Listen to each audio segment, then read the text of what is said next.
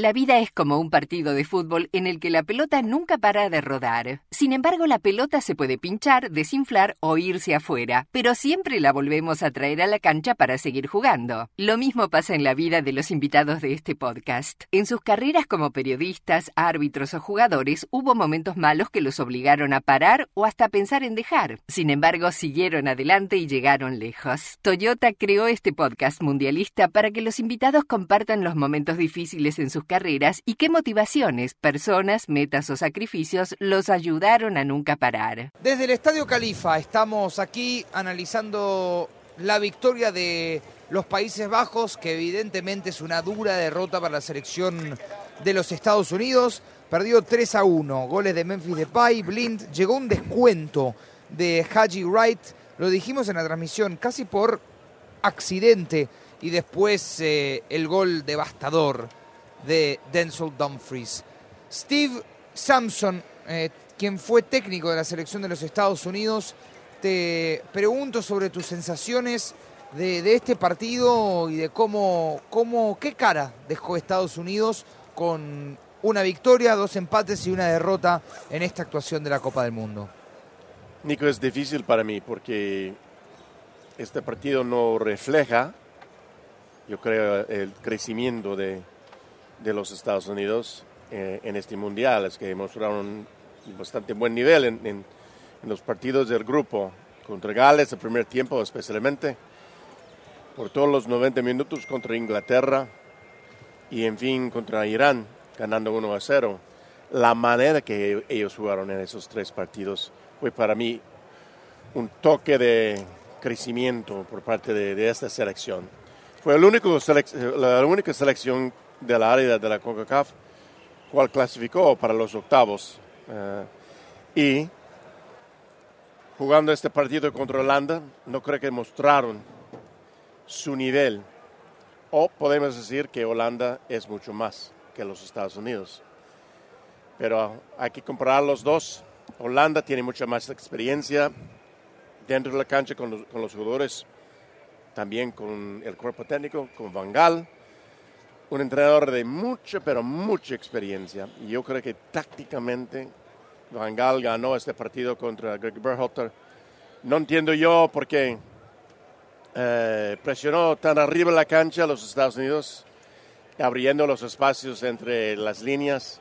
Y de ahí Holanda contraatacó y aprovechó los espacios eh, que crearon los Estados Unidos. Entonces, hoy yo, creo que tenemos más preguntas que, respuestas, pero tenemos mucho trabajo que hacer antes que jugamos en 26. Carlos de los Cobos, te pregunto cuánto cambiaba el partido si Pulisic hubiera metido ese gol a los tres minutos, un mano a mano, quedó habilitado con el arquero Noppert de los Países Bajos y no logró definir. Fue una gran atajada del arquero Noppert.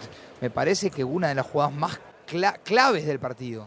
Pues sí, sí, sí podría haber cambiado, digamos, eh, la intención del equipo holandés, porque al recibir un gol pronto, pues tendría que reaccionar buscando el, ataque y, entonces cambiaría su propuesta. Más sin embargo, eh, está claro que, ganó el que fue mejor. Ganó, yo, yo lo comentaba en la previa, que la experiencia es fundamental en partidos incluso como este, ¿no? En donde no hay mañana en donde es morir o, ganar o morir, vivir o morir, ¿verdad? Como en, esta fase de octavos de final. Entonces la experiencia aparece. Creo que la, mayor virtud del equipo holandés fue eh, no perder nunca el orden, siempre jugar de una manera ordenada.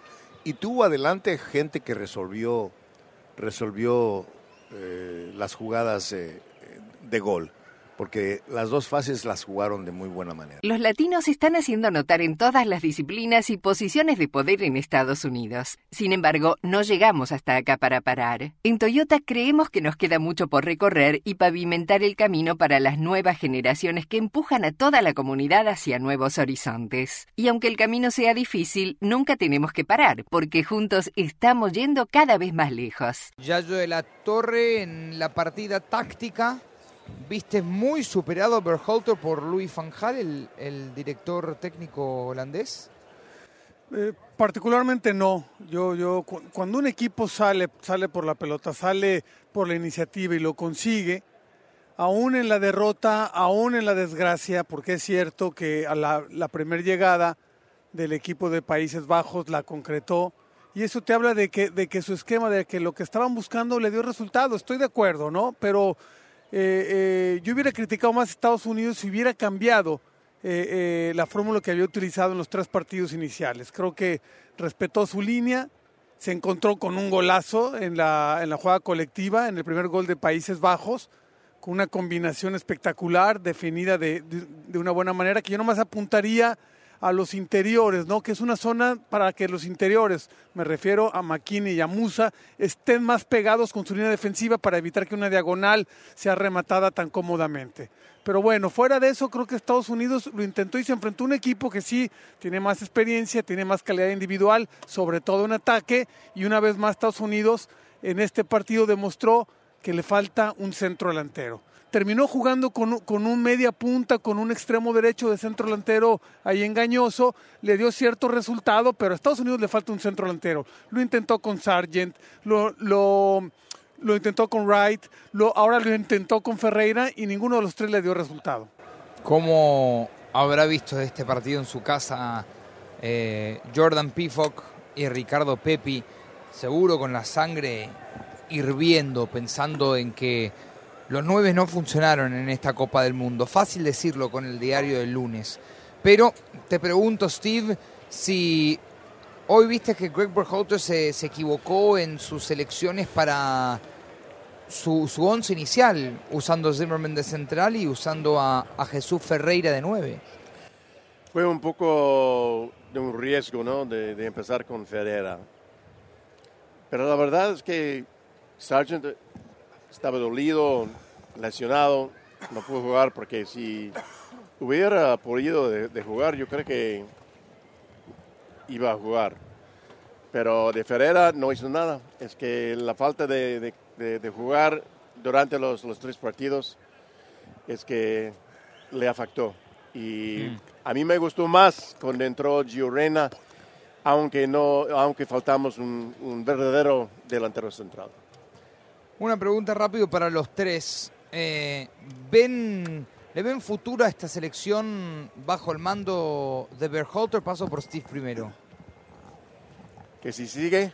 No, bueno, si, si Berhalter, si ves que Berhalter le puede seguir sacando frutos a esta selección o si ya llegó a su techo este técnico. No, no creo. No creo que haya llegado a su techo. Yo creo que Igual que jugadores, entrenadores tienen que tener la oportunidad de tener aprendizajes y la oportunidad de aprender de un mundial. Y ahora tiene esa experiencia. Entonces, si, si lo mantengan, ¿qué va a ser de, eh, diferente?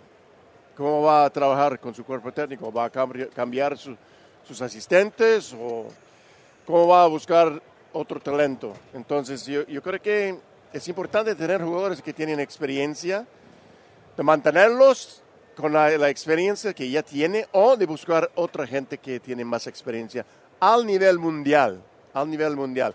Porque ser un entrenador de un club es totalmente diferente de ser un entrenador de una selección. Te pregunto rápidamente lo mismo, Yayo.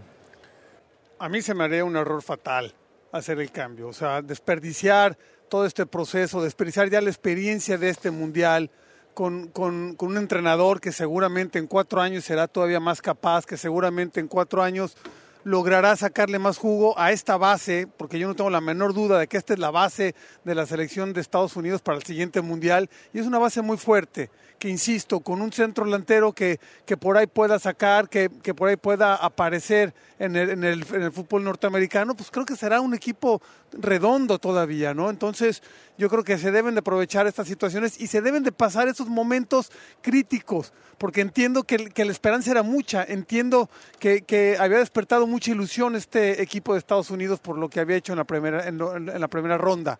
Pero bueno, también hay que tomar en cuenta que, que es un equipo en formación todavía. Hay jugadores pues en formación todavía tienen entre 20 y 23 años, la segunda selección más joven de, de, de, este mundial. Entonces, para mí la continuidad sería fundamental para aspirar a cosas mayores en el siguiente mundial. ¿De los Cobos? Y yo creo que él es un buen técnico, lo ha demostrado. Este, cumplió Estados Unidos, yo creo que cumplió en este mundial.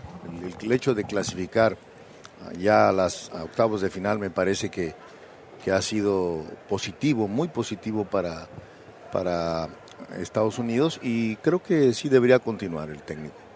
Bueno, ahí las palabras de Steve Sampson, Yayo de la Torre y Carlos de los Cobos. Estamos en fútbol de primera y analizamos esta victoria de los Países Bajos contra Estados Unidos. No te olvides de escuchar el próximo episodio del podcast La pelota nunca para de Toyota, donde compartiremos las opiniones y el análisis de los partidos más importantes del Mundial con nuestros invitados especiales.